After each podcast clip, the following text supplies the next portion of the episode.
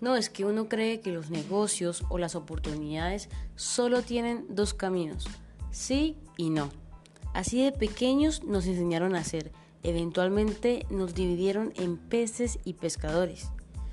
Nosotros somos Grupo Ixana y como en cada podcast te invitamos a que durante los próximos minutos te dejes llevar, te permitas ver las cosas diferentes y quizás, ¿por qué no?, incomodes a tus propios paradigmas esta vez con la metáfora de peces y pescadores, la cual critica los moldes del vendedor habitual y las estrategias heredadas que denotan en la sociedad y se detonan en nosotros mismos.